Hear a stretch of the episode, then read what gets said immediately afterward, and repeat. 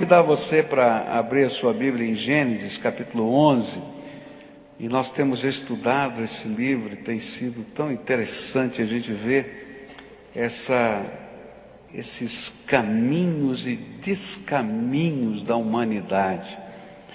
E Deus abrindo portas, recomeçando, começando outra vez, começando outra vez no jardim, começando outra vez no dilúvio. E agora nós vamos olhar para a Torre de Babel, onde vai acontecer união, confusão e dispersão, e Deus tem que começar outra vez.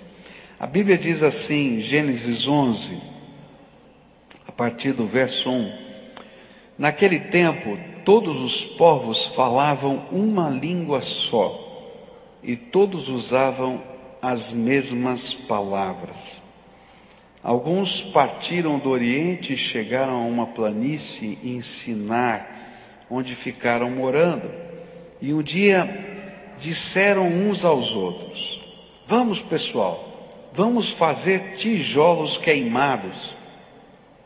E assim eles tinham tijolos para construir em vez de pedras e usavam piche em vez de massa de pedreiro. E aí disseram: agora vamos construir uma cidade que tenha uma torre que chegue até o céu. E assim ficaremos famosos e não seremos espalhados pelo mundo inteiro.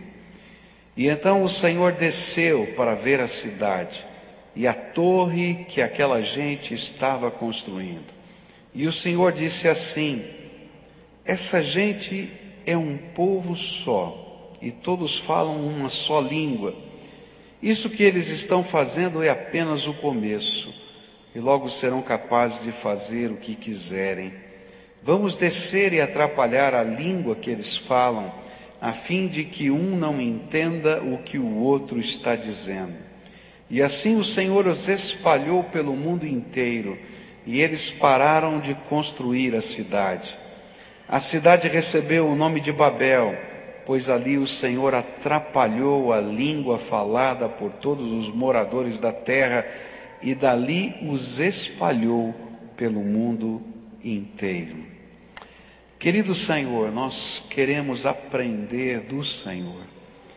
E nessa manhã, quando vamos meditar nesse trecho da tua palavra, quero te pedir que o teu Espírito Santo aplique a tua palavra ao nosso coração.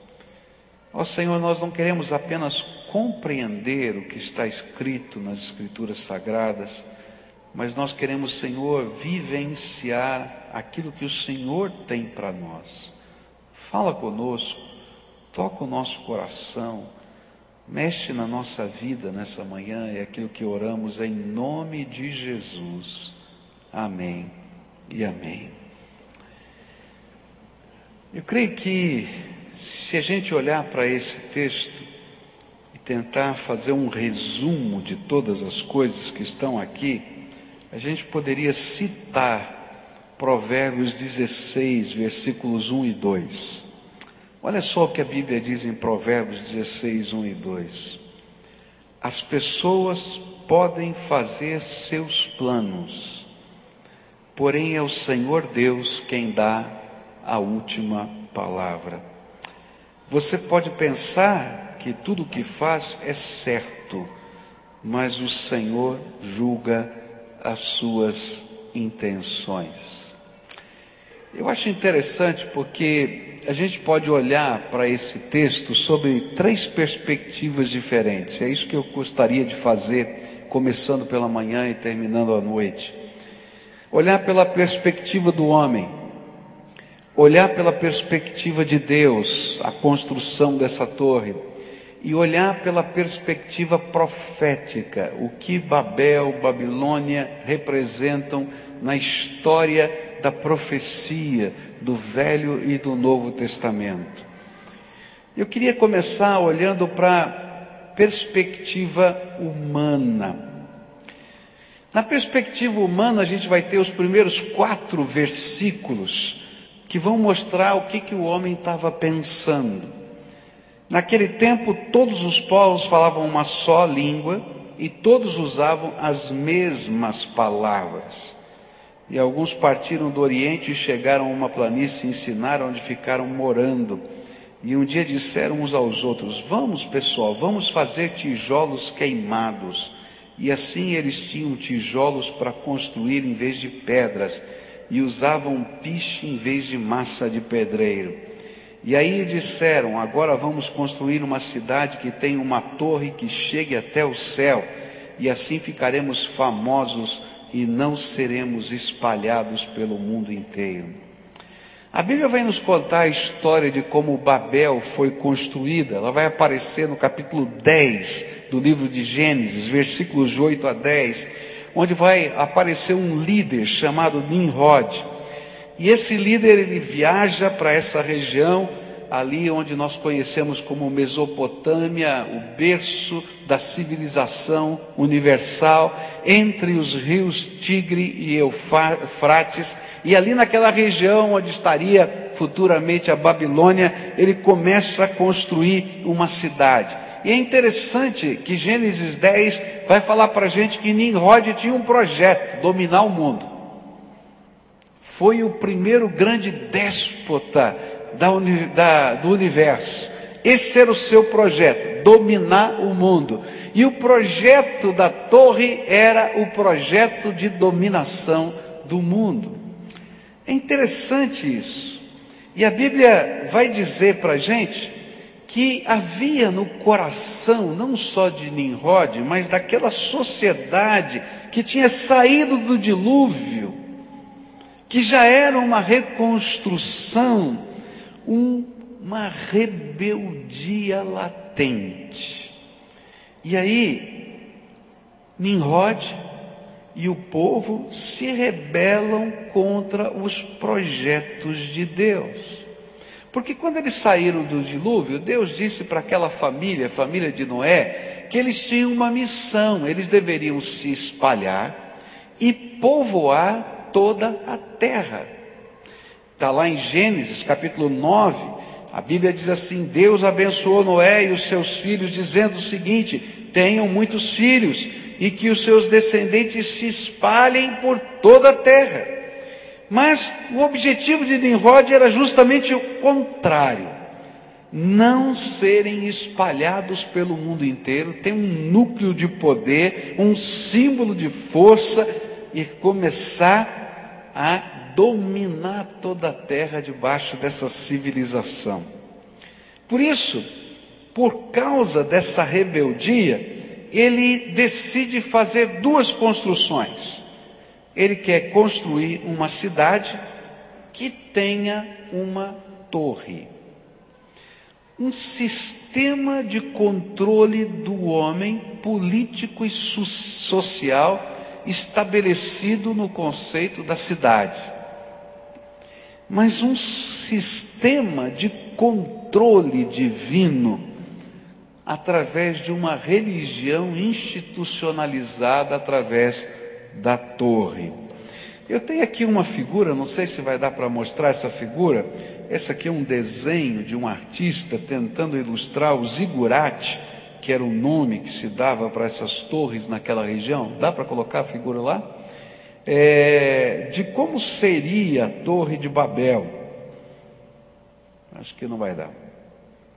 E nesse contexto aqui, é como se fosse uma escadaria. Você pode imaginar uma escadaria, você faz uma plataforma, não é? E aí constrói sobre uma plataforma, está lá, está vendo? Faz uma plataforma maior, depois os andares eles vão diminuindo de tamanho sucessivamente, de tal maneira que a base é capaz de sustentar tudo. E lá em cima, no último degrau, estaria o templo. E ali era, na verdade, um lugar de adoração, uma instituição da religião.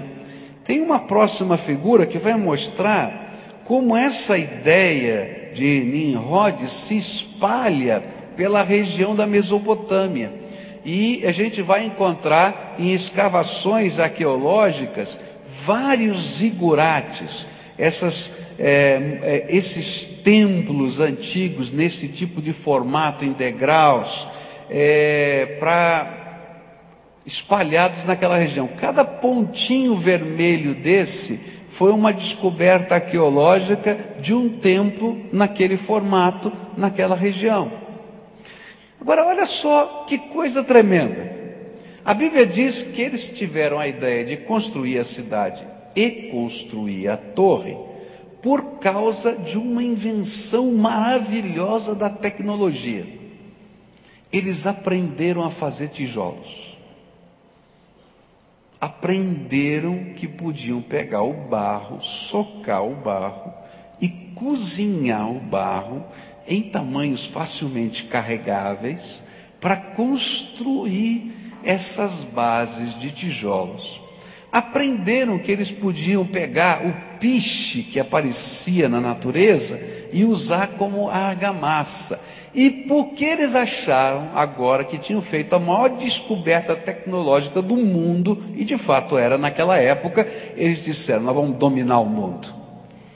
Olha que coisa tremenda que está por trás de tudo isso. E aí a gente vai olhar para essa história e vai ver que tanto a cidade quanto o templo, que era essa torre, era uma maneira de controlar, através da tecnologia que tinham desenvolvido, o homem e Deus. O grande alvo era ter um lugar para Deus muito bem circunscrito e controlado, de modo que ele não fosse mais o dono de tudo e de todos, mas que ele ficasse no lugarzinho dele lá era tirar Deus do altar da vida para colocá-lo no nicho do final do corredor. A gente tira Jesus do nosso coração e pendura na parede no final do corredor. E fica aí, Jesus, porque eu vou seguir a minha vida.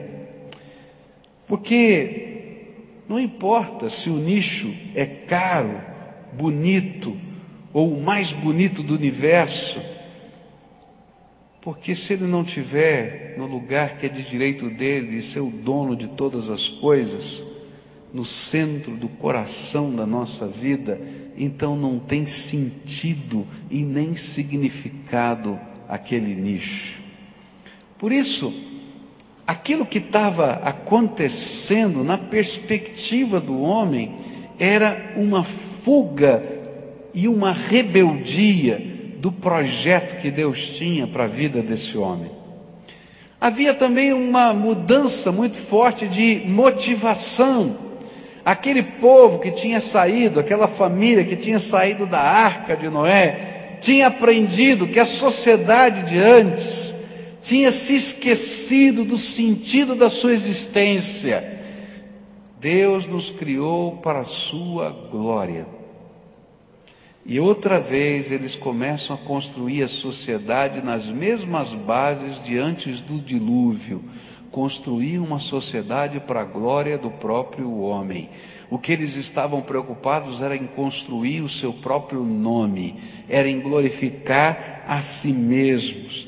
E outra vez, o propósito por detrás de todo o empreendimento social e tecnológico não era a glória de Deus, nem o bem, mas era construir o seu nome, ser um pequeno Deus em processo de criação.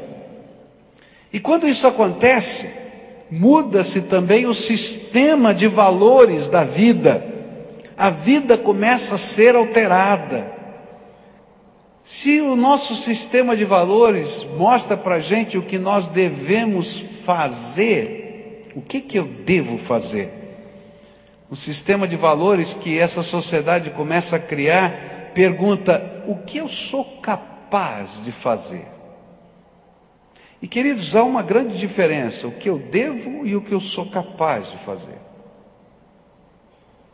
O que determino que vou fazer, porque eu entendo que devo fazer, não se torna mais a ética mas a ética passa a ser a capacidade de aplicar a tecnologia, e a ética começa a ser determinada pelos meus interesses e pela minha agenda escondida. e a ética passa a ser entendida ou determinada pelos meus interesses financeiros. Há um grande pensar, os grandes pensadores da ética de hoje discutem o mesmo tema quando falam sobre ciência e tecnologia, porque dizem que a ciência e a tecnologia que antes estava voltada para descobrir a verdade do universo, agora ela está voltada para como tirar vantagem do universo e aferir lucro, ou implementar o poder de poucos, mesmo que isso destrua o próprio universo. Eu posso fazer o que eu quero, o que eu sou capaz. Mas quando eu não começo a perguntar o que eu devo fazer, e não somente o que eu posso fazer, então vai haver grandes implicações para os meus atos na vida. Que está acontecendo na perspectiva do homem? Está havendo no coração do homem um sentimento de que ele pode tudo simplesmente porque ele aprendeu a fazer tijolos. Está vendo no coração do homem um sentimento que ele não deve dar satisfação a ninguém, simplesmente porque ele aprendeu a fazer tijolos. Está vendo no coração do homem o desejo de colocar Deus num canto da vida e não em toda a vida, simplesmente porque ele aprendeu a fazer tijolos. Está vendo no coração do homem o desejo de mandar e controlar em tudo e em todos. Por isso todo mundo tem que estar bem aqui na minha volta, porque eu sou o centro do universo.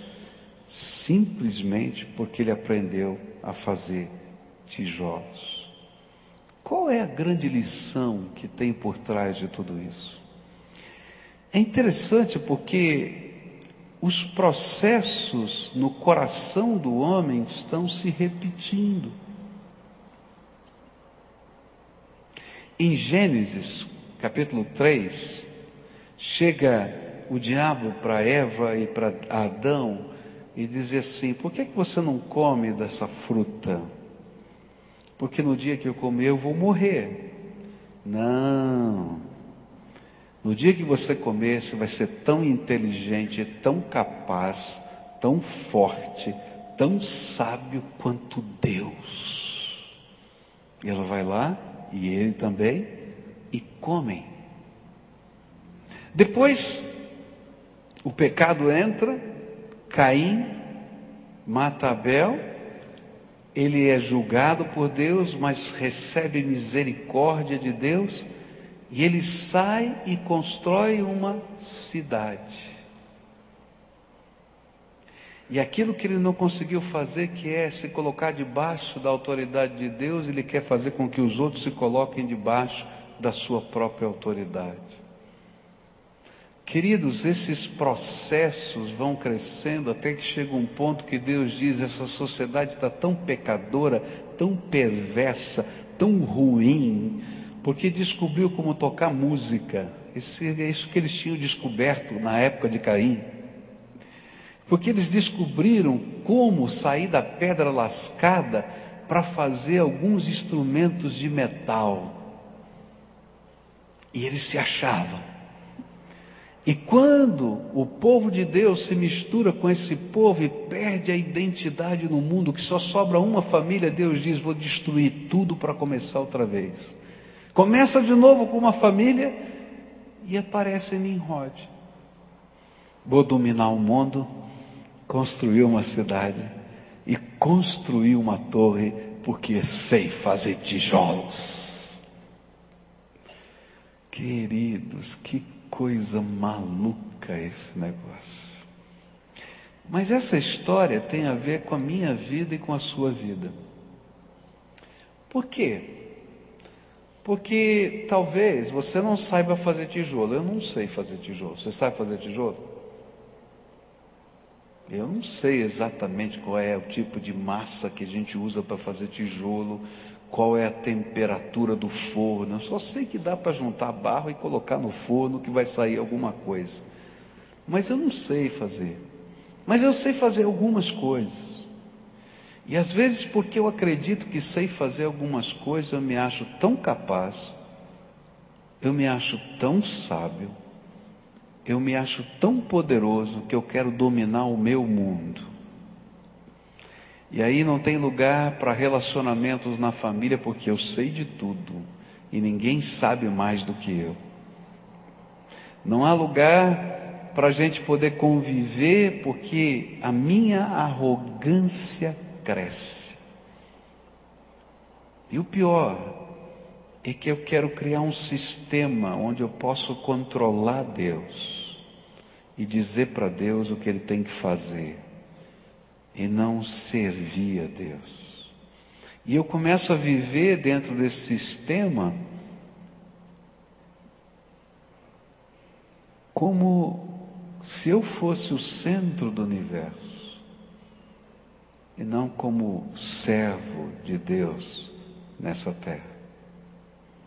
É tão interessante isso que isso faz parte do pecado que a gente chama pecado original. Alguns pensam que o pecado original ou o pecado natural é, é o sexo. Não tem nada a ver com o sexo. É essa rebeldia que está dentro da nossa alma. E você quer ver como isso é tão forte? É que você vai encontrar essa mesma rebeldia numa criança. Por que, que o papai tem que educar o filho? Porque ele se acha o centro do universo. E se você deixar, ele vai mandar em tudo e todos. Não é verdade? Não é? Já foi no mercado? Já foi? E quando você diz não, ele olha na volta e se tiver muita gente perto, ele vai rolar no chão, vai gritar, vai fazer. E agora vai piorar. Porque se você der uma bronca mais forte, ou der uma palmada, ele, à medida que crescer, vai pegar o telefone, vai ligar para o conselho tutelar e dizer assim: apanhei do papai, prende o papai. E ele vai para a cadeia. Já foi um aqui no Paraná. É, verdade.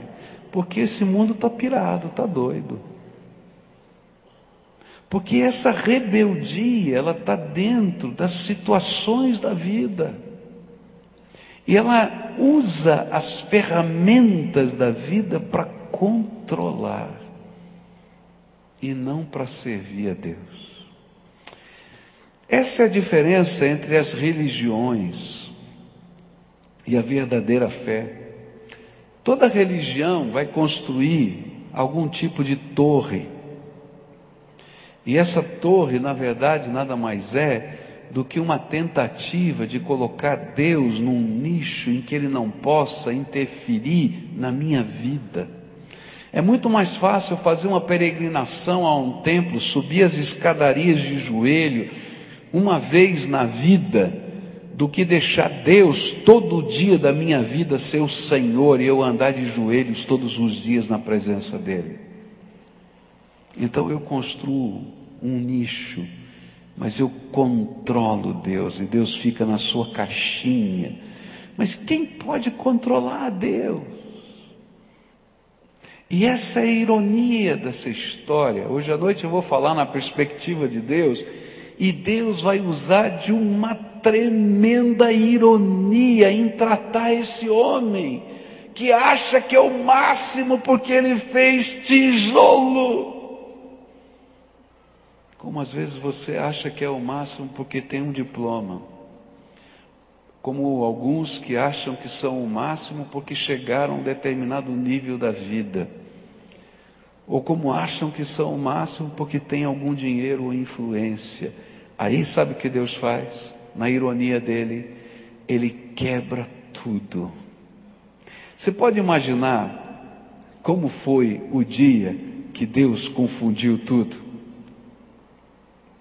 Esse homem que se achava o máximo, Estava lá com o seu, seu sistema de governo todo montado, bonitinho, arrumadinho, não é? Um manda no outro, isso aqui é o intendente, isso aqui produz isso, está tudo organizado.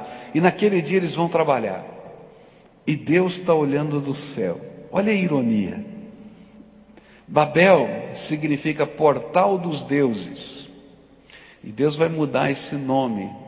Em vez de portal dos deuses, vai chamar confusão. E de repente, naquele dia, está todo mundo vindo trabalhar e um começa a falar, aí o outro responde, pode imaginar? Aí um olha para o outro e diz assim, o que está acontecendo aqui? Ele está pensando, mas não está conseguindo falar. Aí ele começa a falar, daí descobre lá atrás um cara que não sabe nada do que ele está fazendo, esse está entendendo ele, mas os outros não estão. Uma confusão danada. Para tudo porque Deus, com ironia, disse: Você sabe fazer tijolo, mas não sabe falar. Queridos, assim é a nossa vida. Tem muita gente achando que é o máximo porque sabe fazer tijolo, querendo colocar Deus no nicho. Eu tenho visto muitos jovens que às vezes vão para a universidade, começam a estudar um pouquinho, vai sair bacharel, não é? E ainda vai ser estagiário. Sabe o que é estagiário? No Brasil é escravo branco.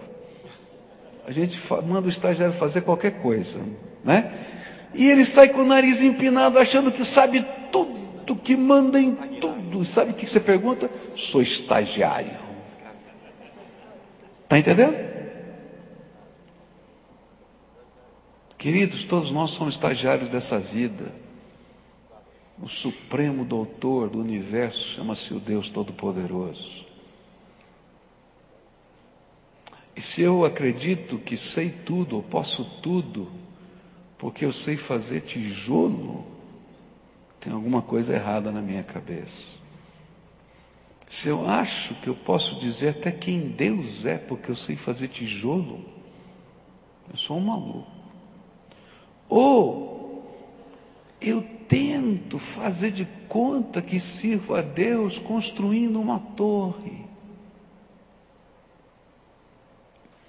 Mas na verdade a minha religiosidade nada mais é de que uma tentativa de dizer para Deus que Ele não pode interferir em todas as áreas da minha vida.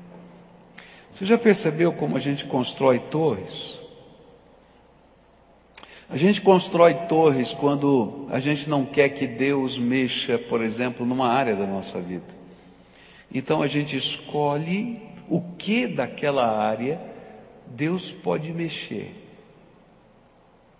E aí a gente vai e determina isso. E diz: o resto o senhor não mexe. Então, por exemplo, com o nosso tempo, nós dizemos: Eu vou separar para Deus domingo de manhã. Tá bom demais. Chega, para que mais? E se Deus me pedir alguma coisa no meio da semana, eu estou muito ocupado porque Deus não é o dono do meu tempo. Eu faço isso com a minha influência. Eu digo para Deus: olha, eu vou trabalhar sim, mas eu não quero me comprometer. Porque afinal de contas eu tenho um nome para zelar. Percebe alguma coisa parecida com o Niode? Tá? A gente não entende que o nosso nome existe para a glória de Deus. Ou quando a gente não entende que o Senhor é dono de tudo, de todos. E aí Deus tem que começar a mexer na nossa vida. Eu tenho visto muita gente que é tão sábia, porque sabe fazer tijolo, cair na vida, quebrar financeiramente, porque não entendeu que sem a graça de Deus eles não podem fazer nada. E às vezes, eles querem dizer para Deus até onde Deus pode ir, e não entende que Deus é o Senhor do universo que, que dá para comparar você saber fazer tijolo com aquele que, com a palavra do seu poder, criou bilhões de galáxias? Agora, olha para coisa tola. Eu vou construir uma torre que vai chegar no céu. Simplesmente porque eu aprendi a fazer tijolo. É tremendo, não é? O que esse texto da palavra de Deus está me ensinando é uma coisa muito simples. Eu sou só homem.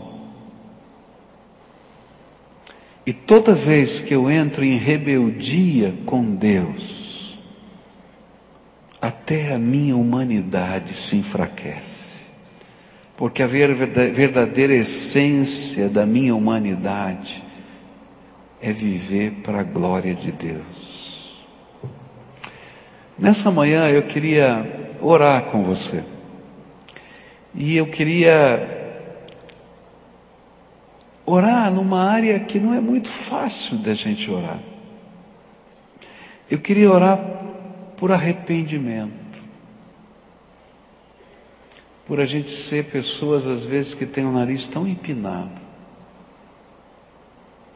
Orar por misericórdia porque alguns estão vivendo um tempo em que o Babel, a confusão já chegou na sua vida, porque achavam que sabiam fazer tijolos e isso era suficiente. E Deus está mexendo na tua história. E nós vamos ver hoje à noite que Deus mexe na, tua, na nossa história por misericórdia. Porque se ele não tivesse feito aquele voto com Noé, de que só teria mais uma vez a destruição final na volta de Jesus na terra, eu acho que ele tinha que começar tudo de novo outra vez em Babel. E aí então Deus, por misericórdia, transforma o portal dos deuses na porta da confusão.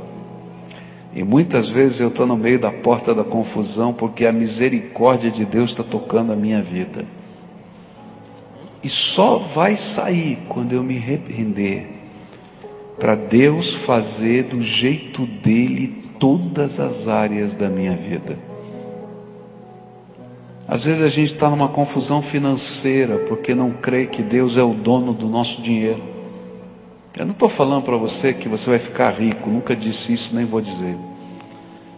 Mas às vezes a gente não se rende para servir ao Senhor. E a gente cria uma torrezinha e diz: não, isso aqui é o teu limite, Deus, fica com isso aí, é a mesadinha. E eu não entendo que tudo que eu sou é para a glória dele. Eu não entendo, às vezes estou numa confusão tremenda de vida, nos relacionamentos, porque eu acho que eu sou capaz de tudo, estou brigando com todo mundo, porque todo mundo tem que viver a minha volta. E aí o papai do céu tem que fazer o que você faz com seu filho. Às vezes a gente deixa espernear e às vezes a gente dá umas palmadas, mesmo com risco de ir para a cadeia. É verdade ou não é? Porque gente sabe que se continuar assim vai piorar.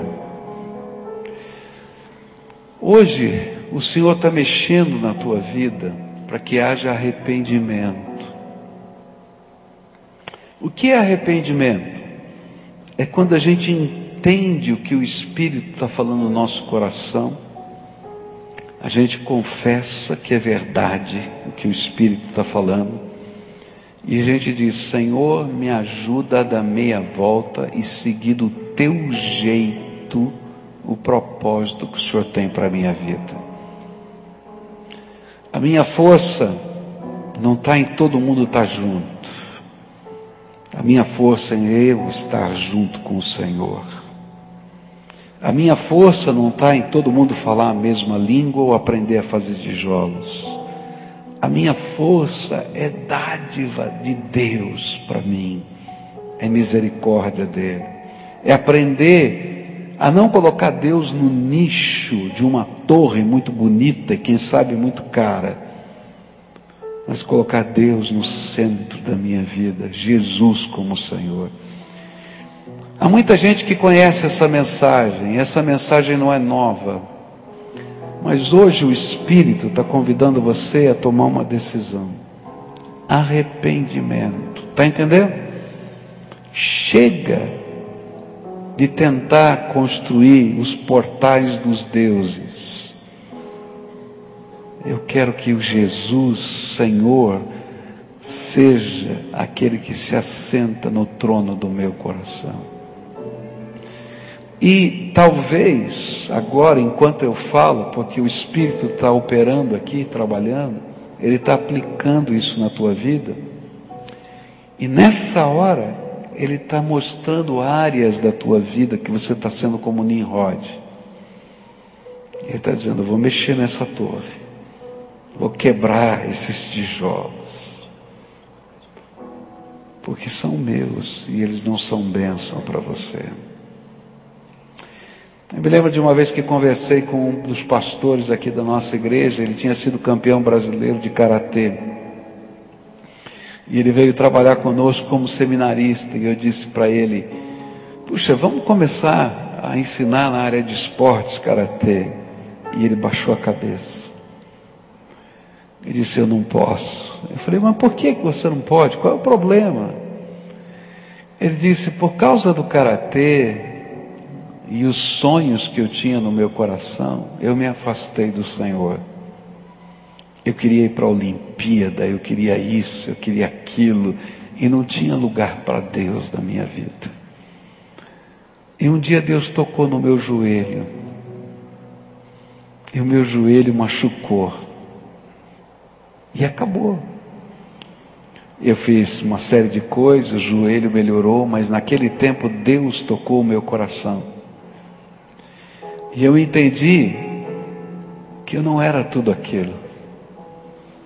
E que eu precisava da graça de Deus. E eu fiz um voto. Nunca mais ponho o pé nesse tatame. Porque esse tatame virou o meu Deus. Está entendendo? As torres viram os nossos deuses. As cidades viram os nossos deuses. E ainda que a gente dê o nome de portal dos deuses, não substituem o lugar do Senhor na nossa vida. Por isso hoje eu quero orar por arrependimento, mudança de vida, transformação, entrega das torres, das cidades, e queridos, Deus não precisa das torres. Disse uma psicoterapeuta que em cada geração o homem levanta suas torres. E sabe o que Deus faz? Ele permite que as torres caiam. E quando eu li isso, esse era um texto antigo, não é um texto novo. Eu fiquei pensando nas Torres Gêmeas de Nova York. Símbolo do World Trade Center. Os aviões chegaram lá e no mesmo dia caiu tudo. Você consegue entender? Cada geração constrói as suas torres. Uma nova torre levantou-se. E às vezes a gente coloca a nossa confiança nas nossas torres e não no Deus da nossa vida. Se o Espírito de Deus está falando com você hoje, uma mensagem de arrependimento e fé. Senhor, perdão porque eu achei que era o máximo porque sabia fazer tijolos. Perdão porque eu não te deixo entrar em todas as áreas da minha vida. Perdão eu quero mudar, me ajuda nisso. Eu vou convidar você a sair do seu lugar para vir aqui para a gente orar. E eu sempre explico por que, que eu faço isso. Não é porque eu quero multidão aqui na frente, não. Eu não preciso disso. Nem Deus. Você precisa. Porque se dentro de um templo você não quer ouvir a voz do Espírito, Você acha que você vai ouvir a voz do Espírito quando você sair lá fora? Então para de se enganar. Se você está dizendo, eu vou fazer do meu jeito, você está sempre fazendo do teu jeito. Você não aprendeu arrependimento, nem entrega. Porque agora não é do teu jeito, é do jeito de Deus. Se o Espírito de Deus está falando com você, desce aí da galeria. Se o Espírito de Deus está falando com você, sai aqui desse auditório, vem aqui para frente e diz, Senhor, eu entendi o que o Senhor falou comigo. E tem áreas que são muito específicas na tua vida, que eu não sei nem como aplicar, mas que Deus está falando com você e que você tem que entregar. E dizer: Senhor, tu és o dono de todas as coisas na minha vida. E eu quero deixar o Senhor ser Deus na minha vida, o Rei, o Senhor, me mostrar o caminho. Eu posso não entender o caminho, eu posso não entender ou compreender o propósito, mas tu és Deus. Tu és Deus. Transforma a minha confusão em portal da tua graça. Essa é a nossa oração aqui hoje. Então, se o Espírito de Deus está falando com você, filho, vem para cá, em nome de Jesus. Agora, se ele estiver falando e você estiver resistindo, não se engane. Você vai continuar resistindo à voz do Espírito na tua vida quando você sair daqui. Não se engane, não. Eu vou Queridos, rendição é incondicional, é do jeito de Deus, Ele tem que tratar a nossa vida. Ele sabe de todas as coisas. Arrependimento é meia volta na direção do projeto de Deus para nós. Quem mais o Espírito Santo está chamando? Vem para cá agora. Rápido, em nome de Jesus. E se tem alguém que o inimigo tem enredado e amarrado, na autoridade do nome de Jesus, te repreendo, Satanás. E digo que qualquer pessoa que é livre para tomar a decisão que queira no seu coração. Então, se você está se sentindo oprimido, vem para cá, porque hoje é dia de libertação na tua vida. Deus tem algo tremendo para fazer aí no teu coração. E a gente vai orar juntos aqui. A gente vai orar juntos. Louvado seja Deus pela tua vida. Primeira oração é tua, eu não posso fazer por você.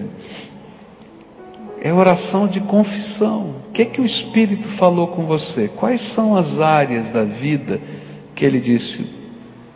Me tira do nicho e deixa eu ser o dono da tua vida. Fala com Ele aí na tua alma. Diga para Deus: Senhor, eu ouvi a tua voz. E eu me arrependo por causa da dureza do meu coração. O que, que significa fazer tijolo diante da tua grandeza? Perdão, Senhor. Perdão. Faz a sua entrega. E agora, Pede para Jesus segurar na tua mão como se você fosse uma criança e te ensinar a viver um dia de cada vez desse novo modelo de vida, como uma criança que o pai está ensinando a andar. Que você vai ter que segurar na mão dele para poder andar. E pede para ele te ensinar nessas áreas todas da vida a viver do jeito dele. Senhor Jesus, tá, são aqui os teus filhos. Tu os conheces. Alguns estão aqui com lágrimas na tua presença, porque o Senhor ministrou na vida deles.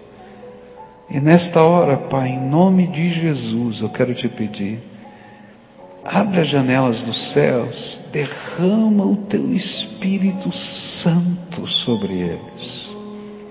Derrama o teu Espírito Santo e que o teu Espírito Santo seja o professor particular desses teus filhinhos.